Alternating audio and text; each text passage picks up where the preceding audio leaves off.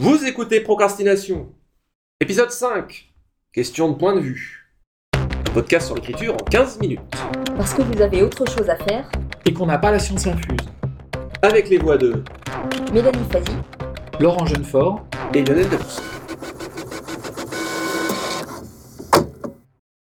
Alors, quand on part préparer euh, les, les- les premiers thèmes pour réfléchir à ce, qu'on voulait- ce dont on voulait euh, parler, forcément, une des, euh, des grandes questions de, l'écriture sont apparues, c'est le point de vue et l'usage des temps.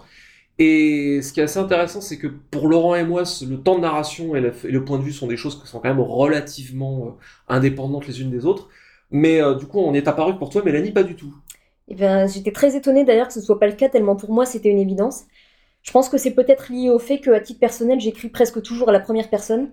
Je- moi, j'ai besoin, en fait, euh, pour des questions qui tiennent pas tant à des questions d'impact sur le lecteur, mais à la question de mon propre rapport au personnage. Mhm. J'ai besoin d'être dans sa tête, de voir par ses yeux. Ça, c'est, c'est euh, à de rares exceptions près, c'est presque, presque toujours. Et pour moi, le temps s'impose à partir de là. Va être très souvent. Je pense que la première personne se prête peut-être plus euh, au présent, par exemple. J'écris beaucoup au présent, et se prête, à mon sens, de manière plus compliquée au passé simple, par exemple. D'accord. Et ne serait-ce que parce que tout simplement, si on utilise euh, nous au passé simple, euh, si par exemple je fais parler un personnage de manière très argotique, nous à l'âme, ça va passer moyennement. Ça va pas, oui, effectivement. Donc c'est une des raisons pour lesquelles j'ai tendance à aller vers le, le présent, ou éventuellement le passé composé si je rapporte des... Selon le, selon le moment où je me place dans le récit. Est-ce que je me place après? Est-ce que je me place pendant? Ça va être lié beaucoup à ça. Et euh, je sais pas, il y a une immédiateté de, que je recherche dans le point de vue à la première personne que je retrouve dans, dans le présent par exemple et que je n'ai pas avec le passé simple. Toi, c'est parce que du coup, tu as besoin d'être de, de mémoire. Est-ce que euh, c'est vrai que je vois beaucoup de textes que tu as écrits à la première personne. euh, Et les rares cas où je suis passée à la troisième personne sont des moments où j'ai adopté le point de vue d'un enfant et je n'arrivais pas à le faire parler sans que ça sonne faux. C'est très très compliqué de faire Mhm. parler un oui, enfant. Arlis Desforins est écrit à la troisième personne, si je me trompe pas. Oui, mais disons que celui-là, j'ai biaisé, alors ça s'est pas trop senti, je pense que je, je me suis un peu ratée sur ça. C'est que de mon point de vue, il est écrit euh, du point de vue d'un enfant, mais finalement, c'est l'adulte qui se rappelle. Mhm, Et j'ai mis une distance qui est que euh, on, on m'a dit, euh, il parle pas du tout comme un enfant, parce que pour moi, c'est l'adulte qui raconte l'histoire qu'il a vécue enfant. D'accord. Donc pour toi, ton point de vue, c'est que voilà, ton envie d'écriture, c'est que tu as besoin d'être dans la tête, et donc à partir de là, le point de vue est plus ou moins fixé, quoi. Il est plus ou moins fixé. J'allais dire que Arlis Desforins, d'ailleurs, par cette question de présent, même Mhm. s'il est, il est raconté euh, par le narrateur adulte et donc au passé, j'ai adopté le passé composé. Mhm. Entre autres parce que le, le passé simple à la première personne, vraiment, je peux pas. Alors, tu as soulevé des choses qui euh, sont importantes, justement, c'est le point de vue de la narration et euh, la focalisation qui, qui sont euh, des choses qui sont fondamentales quand on parle de point de vue. Oui, alors euh, la focalisation, en fait, focalisation, c'est le mode de vision. Mhm. Donc, euh, en fait, il y en a trois. Il y a la focalisation zéro, euh, où le narrateur est omniscient. Donc, c'est toujours un récit en il, Alors, peut-être juste à la faire- troisième personne. faire déjà un aparté sur euh, narrateur et personnage. C'est-à-dire que l'histoire nous est relatée par un narrateur qui n'est pas forcément dans l'histoire. Euh, le, le, le, le- pour, pour l'exemple que la plupart des, perso- des, des personnes ont dans la narration moderne, c'est un personnage qui fait des trucs, il est allé, etc. Il est allé faire des courses, euh, il a vu euh, la jolie fille à l'entrée dans le bar, etc. Euh, la personne qui nous raconte n'est pas le personnage. C'est quelque chose. Il y a une différence subtile, mais la voix de la narration et le narrateur est parfois neutre, mais elle n'est pas forcément. euh, elle ne l'est pas forcément, et c'est pas forcément dans le, dans, le personnage. Non, non, exact, oui, oui, tout, à fait. Alors, la focalisation zéro, c'est euh, le cas où le narrateur sait tout. C'est-à-dire qu'il est à la fois à l'extérieur, à l'intérieur. Donc, il va connaître à la fois tous les faits et toutes les intentions. Donc, et, donc là, le récit est en il. C'est récit à la troisième personne. Et donc, c'est le temps du conte, où euh, voilà, on sait tout, euh, le, le- le narrateur sait tout. Il y a la focalisation euh, externe, où là le narrateur est extérieur, mais le- la caméra est en plan fixe. Donc là, le, le- le- on ne sait pas forcément ce que pensent le- le- les protagonistes, euh, ce, qui, ce qui donne une apparence d'objectivité, on va dire. Et la focalisation, la focalisation interne, où le narrateur est le personnage. On Mhm. voit à travers les yeux du personnage. Donc ce qui permet de... euh, bah, de ménager le suspense, euh, notamment, euh, et d'être à l'intérieur. Donc là, le récit est subjectif et assume sa subjectivité. Alors évidemment, la plupart des romans font alterner les points de vue, ça depuis le, au moins le 19e siècle. Mhm. Alors il y a un très très bon, on en a déjà parlé dans un épisode précédent, mais euh, un des meilleurs et des plus clairs exposés, je pense, sur euh, l'utilisation du point de vue se trouve dans euh, le, livre d'Elisabeth von Arbour, Comment écrire des histoires, où elle a un passage assez court, mais extrêmement extrêmement clair sur le point de vue et sans vouloir. il y a, j'ai aussi un article sur mon blog, si vous cherchez point de vue, il y a qui, qui reprend un peu un peu ça. Euh, je pense que les, modes de narration les plus courants sont effectivement la focalisation interne au jeu, euh, où le personnage nous raconte son histoire, et euh, en externe, ce qu'on a tendance à dire en personnage point de vue, ou avec d'ailleurs un point de vue qui peut être plus ou moins resserré hein, sur le personnage, où on peut être très serré sur lui, ou c'est raconté à la troisième personne, mais le narrateur est finalement très transparent et on nous raconte l'histoire où il, il est allé, euh, il, quand soudain il se passe un truc qui lui fait, euh, qui lui fait se dresser les cheveux sur la tête, mon Dieu, que se passait-il? On peut de temps en temps avoir aussi une focalisation un peu plus lâche, un peu plus cinématique. Euh, je crois qu'Elisabeth parle de mode caméra à l'épaule, où euh, on peut de temps en temps élargir un peu la focalisation, où le, on, on peut de temps en temps donner au lecteur, le narrateur donne au lecteur potentiellement des informations que le, le, le personnage ne peut pas savoir. Il ne se doutait pas que derrière euh, le coin de cette euh, rue se trouverait l'amour de sa vie. Euh, c'est l'histoire que je vais vous raconter maintenant. Bah, l'intérêt de l'intérêt de la caméra euh, littéraire qui surplombe le personnage, c'est que ça ça laisse un hors champ assez large en fait. Mhm, mhm. Donc on est à la fois euh, euh, et puis en plus le fait d'être en surplomb comme ça, d'être un peu au-dessus du personnage, donc on a un peu ce qu'il voit. Donc on- c'est à mi-chemin entre la focalisation interne et la focalisation zéro. C'est-à-dire qu'on a à la fois euh, on est suffisamment près du personnage pour de temps en temps rentrer dans sa tête. Donc le, le- la caméra littéraire, moi de temps en temps, elle rentre dans la tête de mes personnages et à ce moment-là, j'ai de la pensée directe. Mhm. J'ai- du style, euh, j'ai euh, j'ai de la pensée directe que je mets en italique et, et je ressors assez vite en fait. Donc c'est des mouvements de caméra comme ça qui va, qui vont, qui sont un peu au-dessus. Donc, qui permet aussi de ne pas avoir euh, justement cette focalisation zéro euh, qui, euh, qui tue un peu le suspense, on va dire. Mhm, mhm. Oui. Donc euh, ça laisse du hors-champ, mais on reste quand même euh, dans, un, dans un, un récit à la troisième personne, puisque c'est la plupart de mes romans sont à la troisième personne pour le coup. Mhm. Alors, je pense que là derrière, il y a, une notion qui est extrêmement importante. Pourquoi est-ce que on, parle fréquemment euh, dans l'écriture Enfin, c'est un peu un, un- marronnier, le point de vue, le son choix et tout. C'est parce que euh, bah, dans une histoire, le personnage c'est le véhicule du lecteur. Euh, c'est à travers lui, je crois que c'est Elisabeth George qui dit une histoire, ce sont des personnages. Alors bon, c'est une affirmation dont on pourrait débattre, mais le grosso modo, l'histoire, elle arrive à des personnages et c'est ces personnages-là qui nous guident, qui nous font découvrir le monde, ce qui leur arrive, l'histoire. C'est à travers ça qu'éventuellement il peut y avoir des suspens de l'enjeu, qu'est-ce qui va leur arriver. Et euh, donc le c'est le, le lecteur euh, dans une histoire de manière générale, on va s'attacher peut-être au sort des personnages, ou en tout cas il y en a d'autres. Si on prend Geoffrey Baratheon dans Game of Thrones, qu'on a envie de voir mort à peu approximativement dès la cinquième minute. Euh, mais donc le sort de ces personnages-là, c'est le truc très important. Le personnage est véhicule à la fois de l'histoire parce que on s'interroge, euh, on s'intéresse au sort des personnages, mais aussi c'est à travers ses yeux, à travers leur voyage, qu'on va découvrir l'univers et qu'on va comprendre tout simplement comment l'univers et le le- le, euh, l'histoire va s'agencer, euh, qui va nous donner à voir, qui va nous donner à voir ce qui est important, ce qui est signifiant.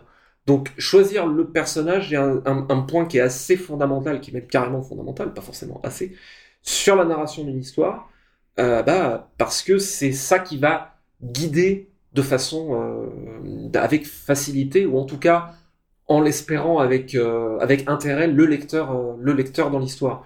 Euh, tu parlais donc euh, donc toi Laurent tu disais que temps tu rentres dans la tête des personnages mais t'en ressors après derrière. Oui, j'en ressors ça même, parce que moi ça me permet. Moi, ce qui est intéressant, je, je, je, je trouve, c'est de faire interagir. Là où c'est là où c'est intéressant, c'est dans les interactions. Mhm. Donc c'est pas uniquement le point de vue d'un personnage qui est intéressant, c'est aussi le fait d'en sortir et d'aller dans la tête d'un autre et qui va euh, qui va interpréter la situation d'une autre manière. Mhm. Donc ça permet d'avoir des visions stéréoscopiques d'une Ouais. certaine manière. Mais aussi le fait d'avoir euh, un récit où on va euh, un récit en île par exemple et on va de, de temps en temps rentrer dans la tête d'un personnage, ça permet aussi d'avoir cette vision stéréoscopique. On va avoir une espèce de fausse objectivité quand on est dans le récit en île. Mhm. Et puis, euh, euh, et un récit en jeu après à travers, par exemple, de la pensée. Et on peut tout à fait avoir triché et, et- et- et faire, par exemple, que le récit en il soit, soit faux et le récit en jeu soit vrai. Donc là, Mhm. on, peut ren- on, on peut inverser les choses. Enfin, il y a plein de jeux possibles et là, on peut tout à fait expérimenter euh, des tas de trucs intéressants.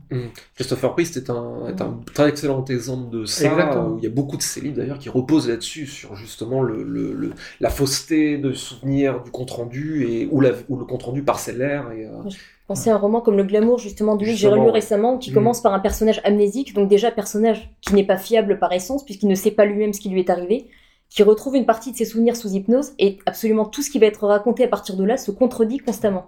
Mhm. On a plusieurs points de vue qui se contredisent entre les personnages, mais se contredisent entre sa propre euh, expérience de ce qui lui est arrivé. Mhm. Il y a un moment, on ne sait absolument plus où on est, et c'est vertigineux. Il y, a, un exemple que j'ai trouvé magnifique, euh, qui se trouve être dans un livre que je traduis en ce moment, une série de Brandon Sanderson qui s'appelle Les Archives de Rochard, dont le premier volume s'appelle la, Voix des Rois.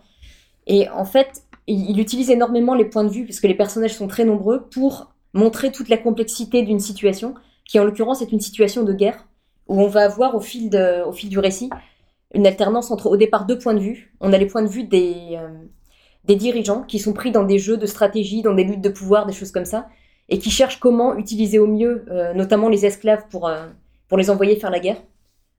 On a ensuite le point de vue des esclaves qui sont euh, envoyés comme chair à canon, vraiment envoyés se faire à tuer, se faire tuer. Et le point de vue d'un de ces personnages, c'est euh, comment survivre, simplement comment survivre. Le- les enjeux de la guerre qui sont contre-fous, il veut simplement ne pas être tué.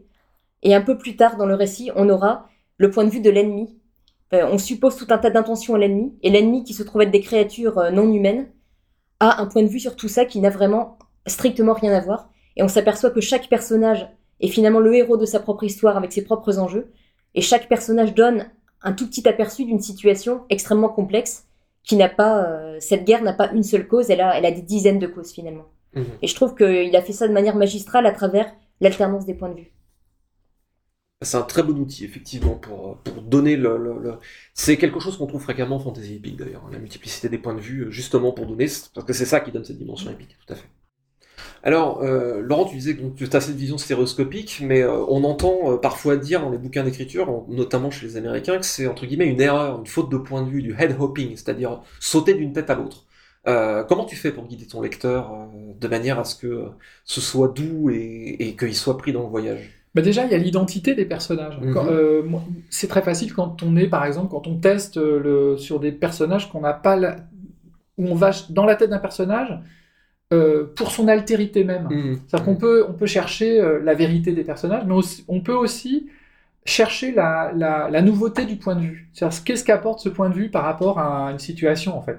Et, euh, et moi qui suis auteur de SF, euh, bah, par exemple dans le cycle d'Omal, je me mets dans la peau d'extraterrestres et là j'expérimente par exemple des, euh, des, des, des perceptions différentes. Mhm. Mhm. Voilà, ça permet d'expérimenter des perceptions euh, dont qu'on n'a pas l'habitude. Dans, dans Point Chaud, qui est un, un de mes seuls romans en jeu, y a, mais, mais ce sont des jeux que je ne connais pas. Mhm. C'est-à-dire que ce sont des jeux qui sont qui sont soit des aliens, soit des personnes, soit des personnes euh, euh, qui me sont assez étrangères. Par exemple, je me mets dans la peau d'un animiste, moi qui suis athée. Ouais. Je me suis mis dans la peau d'un animiste et j'ai eu euh, un euh, un email de quelqu'un qui m'a dit mais vous êtes animiste hein, pour avoir et non non moi c'était une manière aussi d'expérimenter aussi ce, ce, ce type de point de vue Je pense, tu, tu parlais d'Omal, le, le, le, le premier chapitre du, euh, de- du premier euh, Omal, pour moi, est un, carrément, j'hésiterais pas à dire que c'est un tour de force, parce que tu prends le point de vue le plus alien, justement à mon sens, et, euh, et tu jettes le lecteur tout habillé dans, le, dans, dans la piscine, et ça marche. Et ça marche très très bien. Et je pense que ça marche justement parce que tu l'as fait dans cet endroit-là. C'était conscient, ta part, de choisir un point de vue totalement... euh, Euh, alors c'était conscient, euh, euh, oui, oui, c'était tout à fait conscient, mais en fait c'est un peu le reliquat de, de, de, de, de l'intention initiale qui était de faire le premier roman du cycle d'Omal sans humains. Mhm. C'est-à-dire qu'il ne devait y avoir que des aliens en fait, enfin, que, que des extraterrestres. Et puis bon, je me suis dit c'est peut-être un peu extrême, c'est bien d'avoir quand même de, de- des repères. Mhm. Des- Mhm. voilà. Alors, euh, un... en fait, je pense que le, le- je, je provoquais tout à l'heure en parlant de head hopping justement de entre guillemets ce qu'on appelle avec plein de guillemets, hein, ça se voit pas à la radio, mais euh, de la faute de point de vue qui est dit, en général, on évite de changer de point de vue au sein même d'une scène. Ou alors, ça veut dire que le point de vue est omniscient et c'est autre chose, c'est ce qu'on disait tout à l'heure. Euh, le... Ce qui est important, c'est de toujours se concentrer et de se rappeler que le personnage est véhicule. Euh, si je resserre le, le, champ de la caméra, euh, eh bien il faut que ce soit fait avec une logique de narration et pas d'un seul coup euh, faire des coupures. Euh, ou alors c'est que c'est un effet qui est volontaire, mais c'est toujours la. la, la... Bah, ce qui est, ce qui, euh, j'allais dire, on peut tout faire.